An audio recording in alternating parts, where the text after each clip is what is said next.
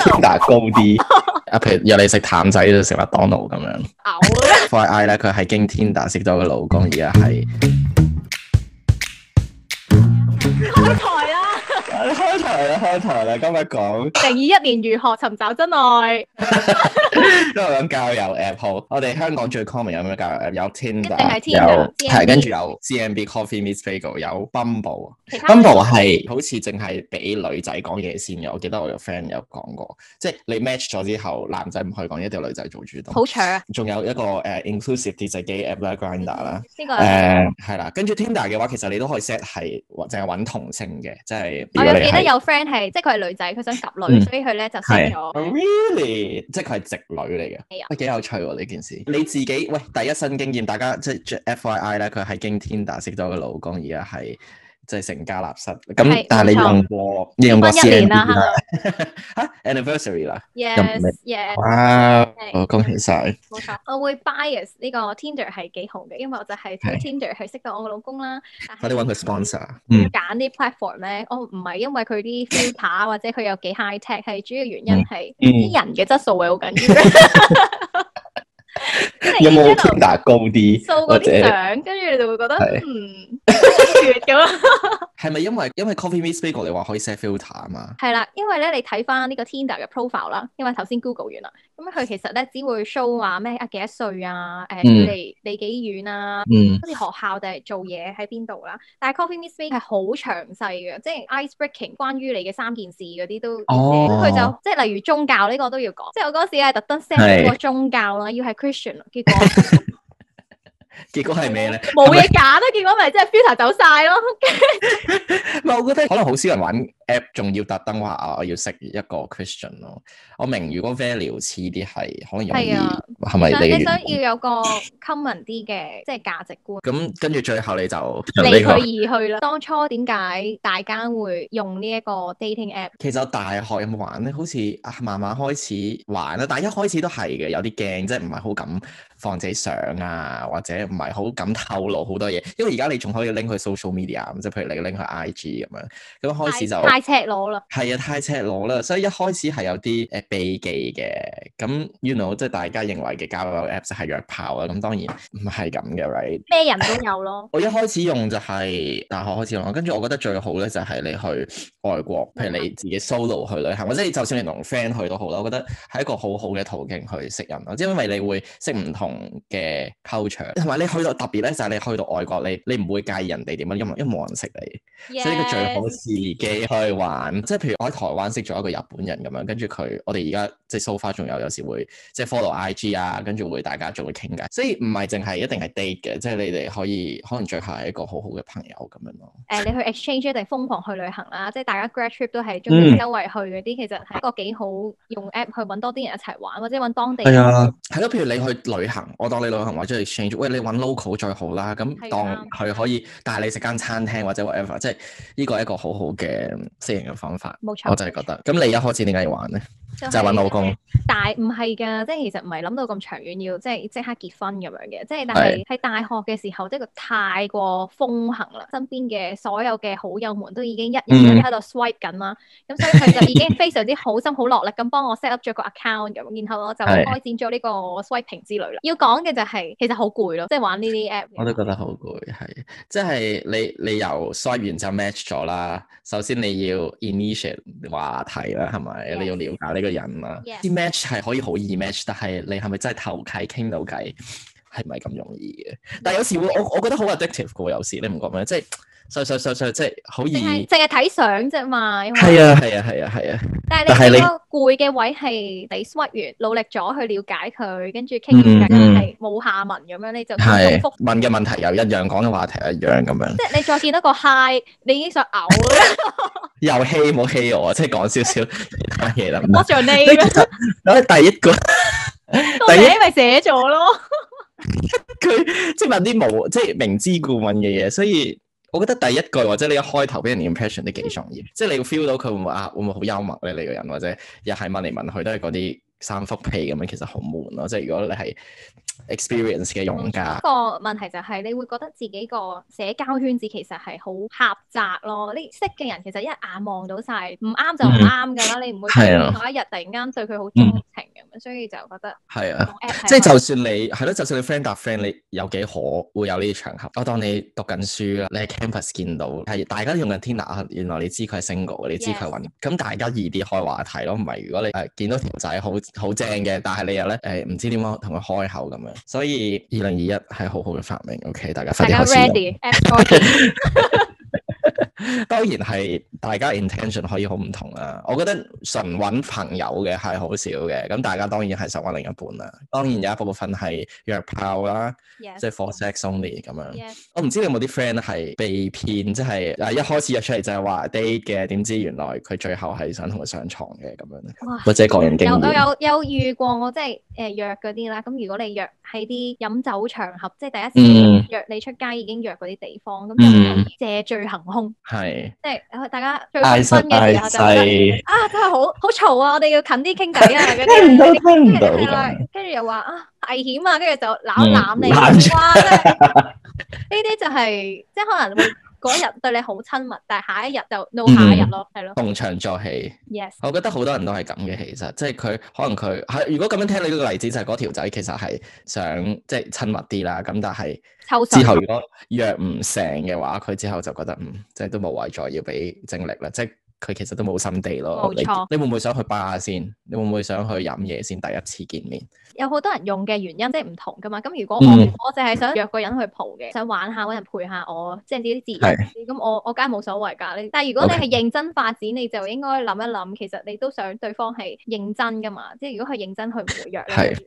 巴定係去點講咧？外國興啲咁樣。係外國興啲，即係譬如我 housemate 啊，或者我之前有識個女仔，佢都好中意約仔仔去飲嘢嘅，即係第一第一次見面就去飲嘢，因為佢哋覺得啊大家會放鬆啲啦，同埋你個環境會會誒、呃、熱鬧啲。譬如你去食飯咁，可能好靜，跟住如果兩個人冇咩講，好浪漫就好尷尬。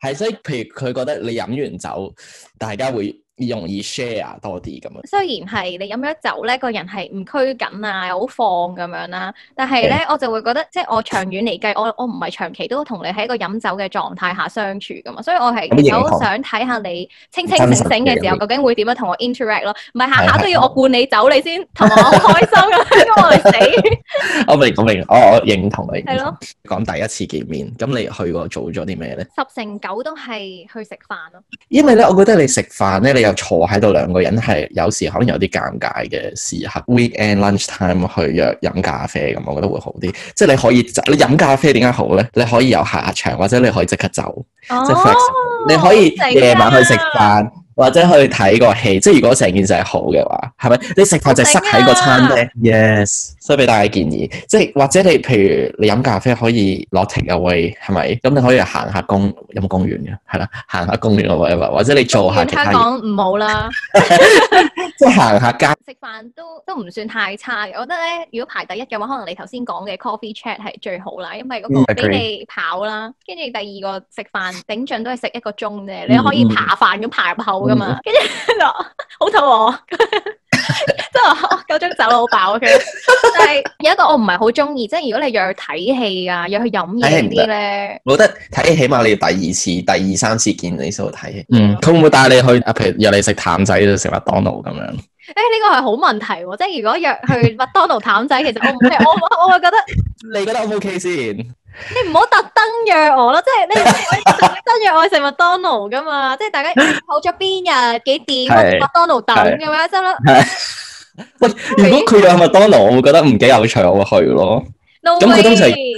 佢佢通常約你去邊度食飯咧？咁即係啲人通常揀嘅咩 level 啊？正正常係嗰啲西餐廳咯，哦我我奉勸大家，你第一次揀餐廳真係唔好揀啲咁貴嘅咯，即係除非係啊你十哎拿九穩，你覺得肯定會約好多萬，你有你本身係極有錢，嗯嗯，佢佢唔 care 嗰嘅。啲。我有試過有一個係約我去食嗰啲好貴嘅海景餐廳，即係其實我本身我冇理到啦，跟住去到先發現，哇！ Oh my god！咁你有冇 dress up 啊？即係你有唔冇係好着 dress 得好平常，咁跟住唔會係即係你 first day 你又唔會着到好似牛幾粒你地咁婚樣，即係禮而家裙咁樣啦， 係即係你都會打扮少少，但係咧入到去發現 shit，人哋 send 間餐廳人俾哋嗰你啲哋係哇着咁咩到着到咧好似 prom 咁樣。 壓力啊！ 跟住嗰刻已經覺得壓力非常之大啦，跟住係打開個 menu 見到啲價錢已經想合翻埋，跟住咧，然後我就會覺得哇，其實唔使對我咁好㗎，你點知唔係得得唔得啫咁樣咯。冇人話要即係請你食飯喎，但係唔係啊，我就係入到去睇一睇 menu 嘅時候，佢已經同我講喂，誒、哥哦哥我請你啊咁樣，跟住你嗰刻已經唔中意，我唔中意咁樣。我會覺得哇對我好好啊，但係你點知得唔得啫咁樣。我如果我唔得係咯係嘅咯話，係咯我咪好似罪好罪惡咁樣咯。算啦，我覺得佢你情我願嘅啫，即係佢甘心請你，佢揀得間餐廳咁樣。不過我覺得如果約咁貴，其實雙方都有壓力咯。咁最後 end up 點樣？有冇再見啊冇冇再見啦， ？Oh my god！係點解 咧？真係好點解對咧？唔住。點解冇見咧？你係因為你唔中意佢定係點樣咧？即係定係大家雙方都冇覺得唔 feel 好咯，咪就係一出嚟嘅時候，其實傾咗好耐，覺得係？幾個月。哦，你哦你先 message 傾咗幾個月偈嗯，先出嚟，係我覺得呢個唔要得呢個心態，大家我即都係咧你我都覺得係我踩過個氹咧，即係同大家講唔好再傾啦，你出嚟啦。！但我覺得你你正常上，你如果約太貴，低俾人壓力都好大咯。即係譬如你，譬如真係好高嘅餐廳，你又要 dress up 啦，即係你又要諗呢諗路。我覺得即係雙方都哦要係呢平啲人平，凡凡係啊，我覺得即係即係中中停停就 O K，唔需要你即你又你你 show 到俾人睇啊，你有俾 effort 嘅，你有諗過去邊度食嘅，係咁就 O K 啦。冇錯。咁佢佢佢話佢請啦，你覺得係咪係咪一定要男仔請食飯？你可以話呢個係對我嚟講好加分嘅位，即係。即係如果佢咁樣做啦，即係佢會特登有 book 餐廳，跟住又特登咧去誒我請你啦，跟住嗰刻你就會融化。 用有冇咁誇張？但係如果佢唔係，我想問 so far 你有冇遇過係真係諗住 A A 嘅先？我 so far 都冇如果全部哇嘅都咁會好嘅請嘅，俾啲掌聲大家，OK？好男人， 即係唔 係話你 A A 好男人啦。啊我唔認同，我覺得係好 anti 呢個老馮要男仔請食飯呢樣嘢。講真，我覺得起碼你要扮咯，你要扮喺個銀包喺喺個袋啊我度啊個我老公銀包出都嚟，十級支持呢 個掹槍 Yes 嘅姿勢係好緊要，即係你扮男女平等。我我我嘅銀包啊咁樣。我同我老公咧係即係有一次食過串燒，唯一一次食咗嘢。我係每次其實去到呢啲表演環節，我都係極心虛，因為我 我因為因你唔想請，但係你要扮請。 點為我好希望佢會請我，我好欣賞。解你點解你會有呢個 expectation 啊咧？我唔明。你你純粹覺得係一個好好，你會覺得佢好似好 man 啊呢個呢下。 OK，fine fine，我明嘅，我明嘅。咁樣我咯。明。 咁最後你有冇請個串燒定係你老公請定係佢 要你？然後地方唔然後問咧，佢我係極大壓力啦，坐喺嗰度就嚟流汗咁滯，跟住係咧死啦，我應該點做咧？跟嗯住已經過晒呢個俾錢嘅環節，但係咧，我然之後搣大髀一下諗緊唔得，要攬下嘢先咁樣啦。係跟住係就會話誒 agree。幾誒幾多錢啊？pay me 嚟啊！係啊咁樣啦啊係啊呢句就唔使呢一句有幾唔尷使煩啦，你真係有有幾尷尬先講呢句嘢，我係啊中意你幾容易。咁佢話：唉，唔使啦，唔使啦，咁咪 O K 咯。但係因為你其他人係教話要即係你部銀包跟住要銀包攞出嚟掹咯，真係覺得好似好 誇張。哦，唔係，我覺得好嘅。如果而家皮面係一個好嘅，佢佢可以即刻話啊，唔使啦，唔使咁就係啊係，佢就會我話過係咗啦，我請啦。係啊係啊。譬如你話啊，下一次我請翻啦，或者啊，我哋食糖水我俾啦咁啊。我覺得呢個係即係你唔你唔好俾人見到你好斤斤計較，或者男仔唔好俾人見到好斤斤計較， Yes 咁就 O K 咯。要扮咁即係豪氣咯大方慷慨，係啦係大啦，方女仔都啲係 true，我老公 OK 係真係曾經因為呢個原因，嗰一個女仔出街咁嗯佢一次嗯係因為佢真係老馮咁等佢俾錢，跟住啊佢我真同埋佢又唔係係記，即係佢又唔係好投契，即係即係呢個又係好令到佢港好女，咁嗯就唔嗯得咯，。係唔得，絕對唔得。下一集 Part Two 話你知 dating app 嘅潛規則，記住 follow 我哋啦！想繼續收聽下一集，記住 follow 我哋嘅 Spotify、IG 同埋 YouTube。如果你有任何意見想分享，或者係有 topic 想聽，就快啲喺 IG 嗰條 link 度投稿俾我哋啦！